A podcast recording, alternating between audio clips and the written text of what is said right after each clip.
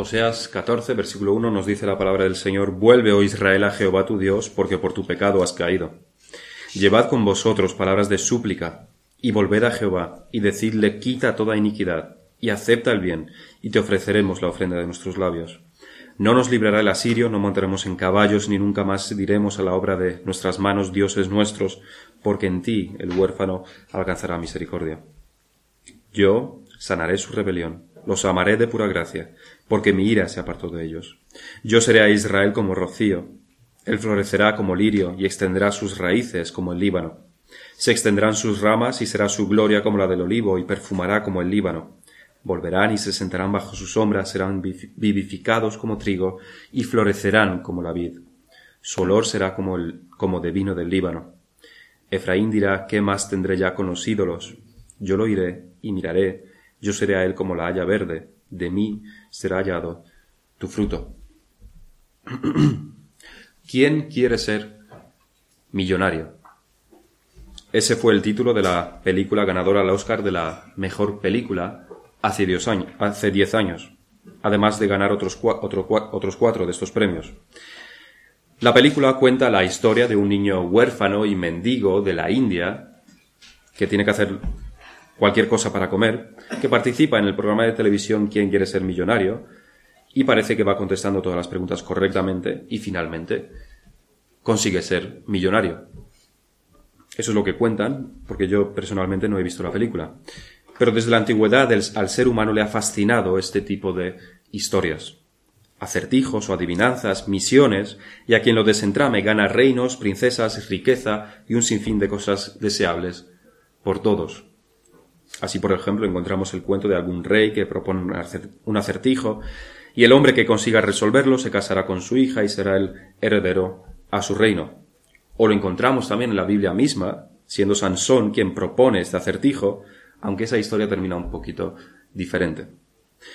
Pero imaginémonos que un gran rey propone un acertijo y quien lo resuelva obtiene la inmortalidad, la felicidad eterna, y todo cuanto sea bueno para quien lo pueda resolver. Cualquiera con un mínimo de energía corriéndole un poco todavía por las venas, cualquiera que tenga un mínimo de vigor intentaría resolver ese acertijo. Inmortalidad, felicidad eterna, es todo lo que el hombre quiere. quiere. A decir verdad, quizás no haya muchos, por otro lado, que lo intenten, porque la mayoría se quedaría en el sofá viendo la tele, que secuestrados por la pereza y el pasotismo de nuestra época, se convencen a sí mismos de que realmente no merece la pena el esfuerzo, así que no vamos a hacer nada. Sin embargo, habría algunos, como en los cuentos. Probablemente, probablemente, los mismos que durante mucho tiempo se han esforzado en estudiar o para entrenar o para invertir en su futuro. Quizás los mismos que han sacrificado su tiempo libre para poder optar a los estudios que quiere conseguir, o la profesión que quiere, o para tener la empresa que quiere, aquellos que ya se han ido sacrificando. Habría algunos. Y si alguno lo consiguiese, los preciosos empedernidos lo verían por la tele y sería un logro, como pocos, en la historia de la humanidad. De hecho, como ninguno. Pero démosle un giro a esta historia este gran rey que propone el acertijo, no solamente que lo propone, no solamente que lo da, y no solamente promete todas aquellas grandísimas cosas, riqueza, inmortalidad, felicidad eterna, sino que él mismo proporciona, aparte del acertijo, proporciona la respuesta a ese acertijo. Si el acertijo, la misión consiste en reunir, por ejemplo, cuatro piedras únicas, este gran rey entrega él mismo el mapa advierte él mismo de los peligros y da todos los pasos para que los que quieren consigan resolver ese acertijo. Da las respuestas este mismo rey que propone el acertijo. Las ofrece y no hay ninguna trampa. Eso sería bastante increíble. Es como si fueses a uno de estos programas de televisión y te diesen las respuestas de antemano y ganas 500.000 euros en menos de dos horas. Genial. Lo que tenemos en Oseas es algo más que 500.000 euros. Lo que tenemos en las escrituras es algo más de 500.000 euros. Se parece más a lo que el rey, el gran rey ofrece. Inmortalidad, felicidad eterna, riquezas inimaginables para toda la eternidad. Aunque su valor es otro. Ofrece la salvación, ofrece la vida eterna. Pero hay que hacer algo para obtener la salvación, ¿verdad? No todo el mundo se salva automáticamente. Hay una cosa que debemos hacer. El arrepentimiento, que sería, en nuestro símil, sería el acertijo. Pero este gran rey, que es nuestro Dios, no solamente pone la vida eterna delante de nosotros y nos dice que para obtenerla necesitamos arrepentirnos, y nos deja con la duda de qué significa, porque podríamos no saber arrepentirnos, como si fuera realmente eso, un acertijo. Y entonces muchos lo intentan, pero solo algunos lo consiguen, porque la mente o las fuerzas no dan para más. ¿Qué es arrepentirse? ¿Cómo se hace? ¿Cuánto es suficiente? cuáles son los pasos, cuáles son los elementos de este arrepentimiento. Pero este Dios nuestro, este gran Rey, nos contesta él mismo a estas preguntas. No da solamente el acertijo, podríamos decir, da también la solución a este acertijo. Y cualquiera, cualquiera que acuda a él tendrá la salvación, tendrá la vida eterna. Es lo que estuvimos estudiando en el último sermón, los elementos del arrepentimiento cómo nuestro Dios, en su misericordia infinita y su bondad que no conoce límites, nos enseña Él mismo el camino al arrepentimiento. Él mismo nos da los pasos, Él mismo nos da la guía para cumplir con su, con sus demandas. Esto nos dice, es lo que quiero. Cumple con mis demandas y obtendrás la salvación. Dios desea que reconozcamos nuestro pecado, que lo abandonemos, que vengamos a Él para servirlo como a nuestro Dios y a nuestro Padre. Quiere que vengamos a Él con palabras de súplica, reconociendo nuestro estado de completa inutilidad para la salvación. No podemos traerle nada nuestro a Dios. No podemos ofrecerle nada, solamente nuestra inutilidad. Debemos reconocer quién es Dios y que Él nos puede salvar y que en Él hay misericordia, que Él realmente nos va a salvar y tener una firme voluntad de servirle. Ese es el resumen de estos tres primeros versículos de Oseas. Esta es la solución a este acertijo. Tenemos la solución y tenemos puesto delante el premio más grande que todo lo que el mundo entero nos puede ofrecer. Arrepentimiento, y el resultado de ello es la vida eterna. En este último capítulo de Oseas ya no hay acusación, ya no hay pecado expuesto, como era la norma en capítulos anteriores. Ya no hay anuncio, tampoco, de condenación. Todo lo que debía decirse se ha dicho. Y el reino de Israel será destruido. Lo que en este capítulo encontramos es una descripción de la salvación. Una salvación que desde el punto de vista del pecador comienza con el arrepentimiento, los tres primeros versículos, tras lo cual viene la salvación. Pero desde la perspectiva divina, ese arrepentimiento es causado por Dios mismo, es una obra del Espíritu Santo en el pecador, como uno de los eslabones de la salvación que el Dios soberano lleva a cabo. Es solamente un eslabón, ni es el primero, ni tampoco es el último, desde la perspectiva divina. En efecto, lo que encontramos en este capítulo no es solamente una guía al arrepentimiento y una descripción de la salvación, sino que en su conjunto todo este capítulo es una promesa. El arrepentimiento también es una promesa. Una promesa que se cumple en todo hijo de Dios, en todo elegido de Dios. Arrepentimiento y salvación. Como en el último sermón hemos estudiado el arrepentimiento tal como está explicado en los primeros versículos, estudiaremos ahora los versículos del 4 al 7, donde encontraremos la salvación prometida por Dios y los efectos también de esta salvación. El versículo 4 lo que encontramos son tres elementos básicos de lo que significa esta salvación.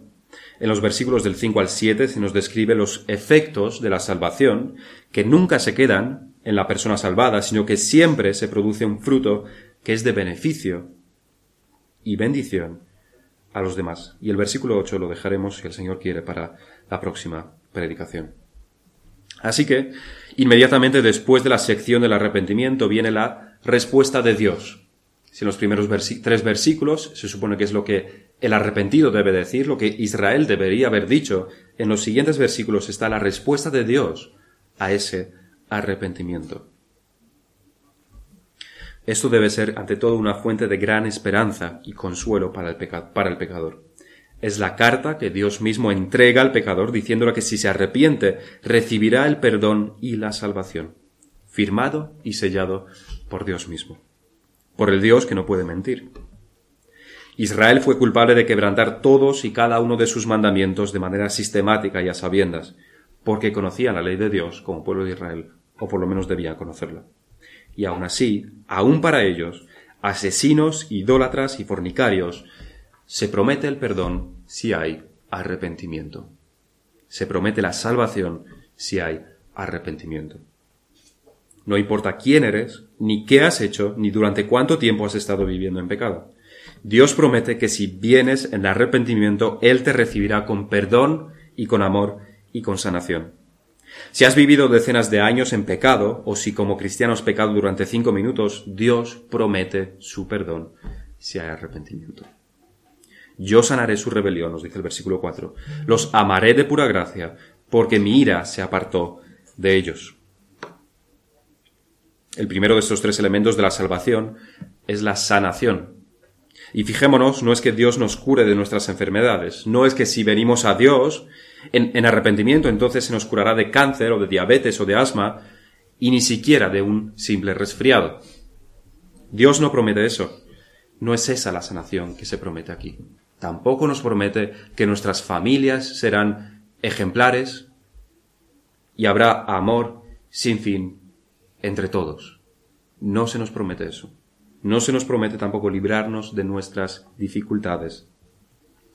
Sanaré, dice el versículo, sanaré su rebelión. La sanación que Dios proporciona al pecador es la sanación del pecado. ¿Cuál es el pecado que engloba todos los pecados de Israel? La rebelión, la rebelión a Dios. ¿Cuál es el pecado que te define a ti, que te caracteriza a ti?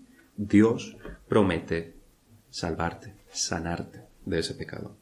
Esta promesa es una promesa de santificación. Es la promesa del Espíritu Santo que primeramente obra en la regeneración y después nos asiste en todo el proceso de la santificación. El pecado del hombre es una enfermedad incurable para el hombre, pero aquí el Dios del universo se convierte en nuestro médico y declara que nuestro pecado es una enfermedad que Él puede curar y que curará. Este es uno de los efectos de la salvación. Es un efecto visible. Hay una sanación del pecado. La regeneración que nos da una nueva naturaleza, que restaura la imagen de Dios en nosotros de forma parcial. Y eso es visible. No es un proceso que ocurre en la mente y después no tiene ningún efecto en la vida de la persona, sino que tiene efectos en todos los ámbitos donde el redimido se mueve. Igual que hay una diferencia entre trabajar en el campo con una pierna rota o un brazo roto y trabajar en el mismo campo con todos nuestros miembros sanos. Esa es la diferencia que la salvación hace. Pablo tiene bastante que decir sobre la santificación, sobre esta sanación del pecado. En Efesios 4 insta a los creyentes a vivir en la luz, a la luz de la salvación. Efesios 4, versículo 22, en cuanto a la pasada manera de vivir, despojaos del viejo hombre, que está viciado conforme a los deseos engañosos, y renovaos en el espíritu de vuestra mente, y vestíos del nuevo hombre, creado según Dios en la justicia y santidad de la verdad. Esta es la sanación que Dios promete. Hay una parte que es inmediata y que la hace el Espíritu Santo en la regeneración, obrando soberanamente, pero hay una parte que es la santificación que es parte de esta sanación y se consigue solamente con mucho esfuerzo y sudor. Es a la santificación a la que Pablo se refiere en este texto. Despojaos vosotros. Es una responsabilidad que recae sobre el creyente. Renovaos, vestíos del nuevo hombre, hacedlo. Es vuestro deber, es vuestra responsabilidad. Estando de brazos cruzados, el Espíritu Santo no nos santificará. Yo sanaré su rebelión, nos dice el versículo, los amaré de pura gracia. El segundo elemento de la salvación es el conocimiento del amor de Dios. Antes de la conversión ni conocíamos a Dios, ni mucho menos conocíamos el amor de Dios, probablemente porque no nos importaba demasiado, pero para muchos, aunque habían escuchado del amor de Dios, no lo podían comprender como un amor personal. Más bien, la concepción que hay sobre el amor de Dios es de un amor vago, genérico, general, que va dirigido a todos. Pero, por otro lado, como hay tantas enfermedades en el mundo, y hambre, y accidentes, y la gente muere sin merecerlo, se diría, el amor de Dios tampoco debe de ser para tanto. y que a uno le vaya bien es más bien cosa de suerte, más que el amor de Dios.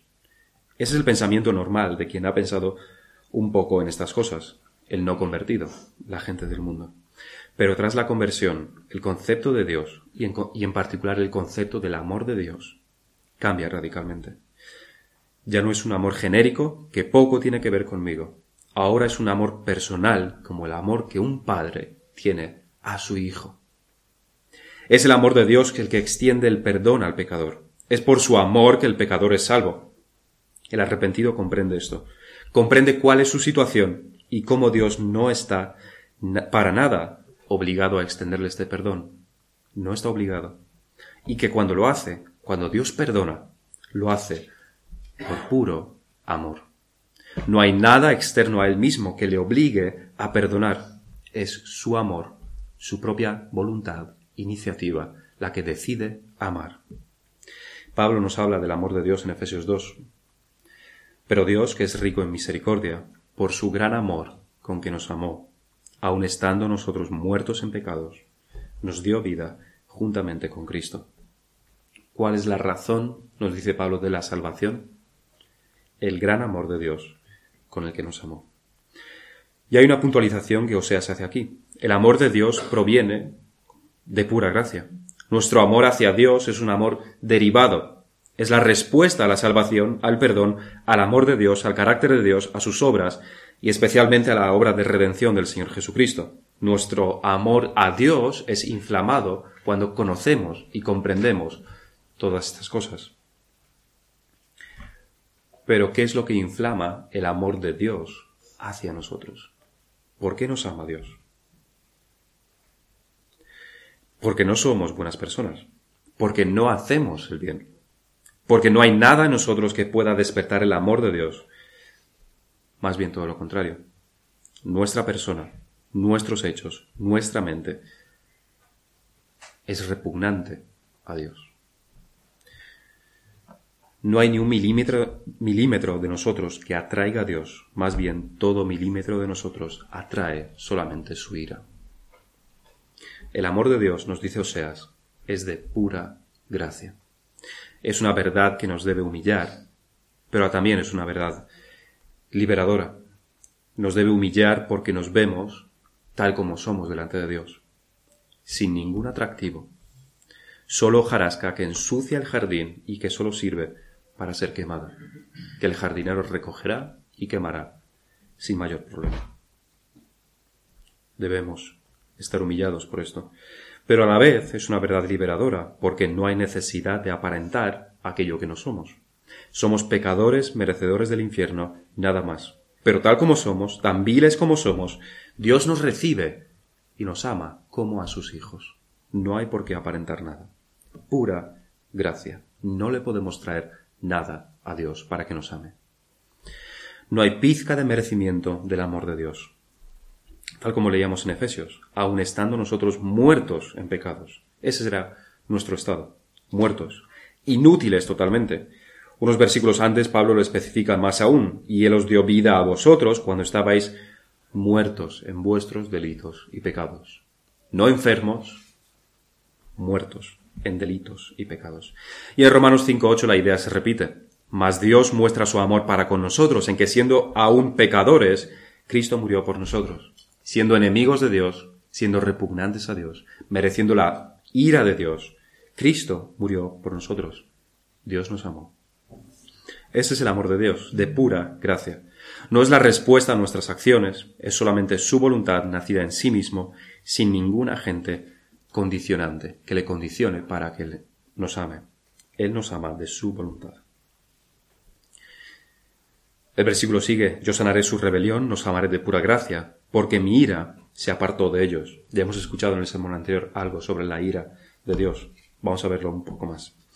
Este es el tercer elemento de la salvación que aquí se describe. La ira de Dios se aparta del pecador cuando Dios lo salva. Esta es una de las verdades que el hombre natural intenta evadir por todos los medios. O no piensa en ello, o se oculta tras el falso amor de Dios, o se recuerda en que es una buena persona. Pero el hombre natural nunca llega a la conclusión de que la ira de Dios está sobre él. nunca ve su verdadera relación con Dios, que es la misma relación que hay entre la rata que se ha colado en la casa y el dueño de la casa. El dueño la matará sin duda alguna, y eso es exactamente lo mismo que Dios hará con los pecadores eternamente. El Salmo 7.11 dice, Dios es juez justo y Dios está airado contra el impío todos los días. Y la idea se repite en el Nuevo Testamento en Juan 3, el que también leíamos en el sermón anterior, en el versículo 36, donde se dice, el que cree en el Hijo tiene vida eterna, pero el que rehúsa creer en el Hijo no verá la vida, sino que la ira de Dios está sobre él. Esta última parte de la frase, sino que la ira de Dios está sobre él, está en presente continuo en el griego. La ira de Dios sigue estando sobre él, permanece sobre él. Ya lo estaba y ahora lo sigue estando. Esta es la situación del pecador ante Dios. Pero tras el arrepentimiento, la ira de Dios se aparta del pecador. En los elegidos de Dios esta ira era solamente una nube que cubría el sol de su amor. Y en el arrepentimiento esa nube se disipa para dejar lugar a toda la luz y todo el calor del amor de Dios. Pero ¿cómo es posible, por otro lado, que la ira de Dios se quite así como así del pecador? Porque en el Salmo 7.11 se nos dice específicamente que la ira de Dios contra el impío es el resultado de que Dios es un juez justo. Así es como comienza el versículo. Dios es juez justo. Y por tanto, Dios está airado contra el impío todos los días. Porque ha pecado. Igual que un juez debe condenar al culpable, Dios debe estar airado contra el pecador. La única manera de que la ira sea quitada es que el pecado sea quitado, y para eso murió el Señor Jesucristo. Propiciación, que es el término que estudiamos antes. Llevó nuestros pecados sobre él, y la ira de Dios cayó sobre él. Esa nube de la ira de Dios se descargó sobre la persona de nuestro Señor, apartándose así la ira de Dios hacia su pueblo. Isaías 53:5 Mas él herido fue por nuestras rebeliones, morido por nuestros pecados, el castigo de nuestra paz pues sobre él. Por su llaga fuimos nosotros curados. El sacrificio de infinito valor de Cristo aparta la ira de Dios y deja lugar a que el amor del Padre llene los corazones de los creyentes. Ya no hay ira, ya no hay castigo, solamente el amor del Padre y su bondad y su misericordia. Llegamos ahora a los versículos del 5 al 7.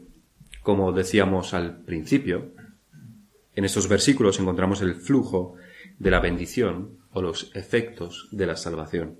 En estos versículos anteriores tenemos los elementos de la salvación, el amor de Dios, la sanación del pecado, la ira de Dios apartada. Ahora vamos a ver los efectos de esta salvación. El versículo 5 dice así, Yo seré a Israel como rocío, él florecerá como lirio y extenderá sus raíces como el Líbano. Así que, en este flujo de la bendición, lo primero que encontramos es que Dios bendice al creyente, al arrepentido será como el rocío, como rocío al arrepentido, proporcionando fuerzas y vigor. Dios fortalece por medio de su Espíritu Santo para que el creyente florezca. La vida del cristiano no debe ser una de constante pena, que cada vez que alguien vea a un cristiano debe empezar a llorar de lo mal que el cristiano lo está pasando. La bendición prometida hace que el cristiano esté lleno de gozo, aun cuando estemos en pruebas y dificultades. Pablo habló, constantemente de gozo, sobre estar gozoso a los filipenses, y eso cuando él estaba en prisión. Los apóstoles, al recibir los azotes en hechos, no pusieron cara de pena para que todo el mundo se compadeciera de ellos, sino que se gozaron más bien en que seguían los pasos del Señor en sus sufrimientos. Dios dará sus bendiciones y el cristiano florecerá en gozo, en amor, en benignidad, en paciencia. Pero no, pensemos que estas bendiciones son inmediatas, que ocurren de la noche a la mañana. Dios bendice, pero hay unos medios que están establecidos para recibir estas bendiciones. Al igual que la salvación es por medio de la fe, la bendición es por medio de los, del uso de los medios de gracia. No es la fe la que salva al pecador. sino el Señor Jesús. La fe es solamente el canal por el cual esa salvación viene. Y lo mismo ocurre con los medios de gracia. La lectura de la Biblia, la oración, la meditación, el estar atento a la predicación, meditar en ella. Esos son los canales por medio de los cuales Dios, nuestro Dios, fortalece al creyente. Esta bendición, como vemos, tiene dos partes. Una es exterior, es observable. Todo el mundo puede ver cuando el lirio está en flor. Es notable, es atractivo. Pero hay otro aspecto que es interior y que no es visible y es la fortaleza del espíritu que el creyente debe tener. Extenderá sus raíces como el Líbano. Nadie ve las raíces de un árbol, pero son fundamentales para que el árbol aguante no solamente su propio peso, sino también lluvias, inundaciones, terremotos. Nosotros estamos viviendo en buenos tiempos y en buen punto geográfico, en el sentido de que ni los romanos, ni los musulmanes, ni los católicos, ni los judíos nos están persiguiendo y amenazando constantemente. Pero eso no quiere decir que no tengamos la misma fortaleza que nuestros antepasados en la fe tuvieron. Puede que nunca seamos expuestos a estas dificultades, a la persecución, o puede que vengan tiempos malos, pero en cualquiera de los casos debemos trabajar esa fortaleza usando los medios de gracia. Y cada día tenemos oportunidades de mostrar valentía, sabiduría, perseverancia, porque en los tiempos en los que vivimos el rechazo a nuestra fe es una regla general. Y tenemos oportunidades o bien de permanecer firmes en nuestra posición y en nuestra fe, o bien de ser cobardes. Ese es el entrenamiento.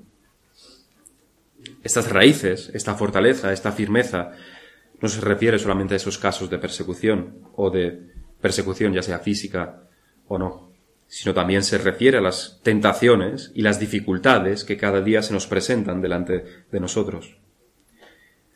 Por ejemplo, ¿cuál es tu respuesta a esas palabras o a ese gesto que no te gustó de tu marido o de tu esposa o de tu hermano en la fe? ¿Cuál es tu respuesta a esa a ese gesto que no te gustó? ¿Cuál es tu respuesta cuando los hijos te molestan en tu único rato que tienes para descansar o de ocio? ¿Qué haces cuando tus padres incomprensiblemente te dicen que no a una cosa? ¿Cuál es tu respuesta? ¿Cuál es tu respuesta cuando el pastor te llama la atención? Esas son situaciones de tentación para el cristiano. Son situaciones y tentaciones y luchas internas, y el campo de batalla es nuestra mente y nuestro corazón. Aquí es donde vemos la bendición de Dios, que la fortaleza que Él nos da, su ayuda constante. La bendición y la fortaleza y la ayuda que recibimos por los medios de gracia, si hacemos buen uso de los medios de gracia son los canales, son las tuberías, igual que recibimos el agua en casa a través de tuberías, del mismo modo, por los medios de gracia, recibimos la bendición de Dios. Estás siendo irritable, no tienes paciencia, te estás enfadando fácilmente, te cuesta actuar con amor y no ves más que fallos en los demás y no lo puedes aguantar. No tienes motivación y sucumbes a la tentación. Entonces las preguntas que debemos hacernos es, ¿utilizas bien los medios de gracia? Es decir, lo suficiente y no como un amuleto protector, sino usarlos de verdad. Dios promete que su bendición nos hará florecer, cambiando nuestra conducta externa, y nos enraizará y nos dará un fundamento firme para que nuestro carácter sea moldeado y seamos fortalecidos en el nombre interior. El apóstol dijo, todo lo puedo en Cristo que me fortalece. Lo mismo debemos decir nosotros al, enfrentar, al enfrentarnos a nuestras tentaciones diarias, por pequeñas que sean, y resistirlas. Todo lo puedo en Cristo que me fortalece. Ahora en estos versículos lo que encontramos es que Dios da su bendición y encontramos que esta bendición no es en vano. La bendición de Dios tiene efecto. Florecerá, florecerá como lirio, es la promesa de Dios se extenderán sus raíces.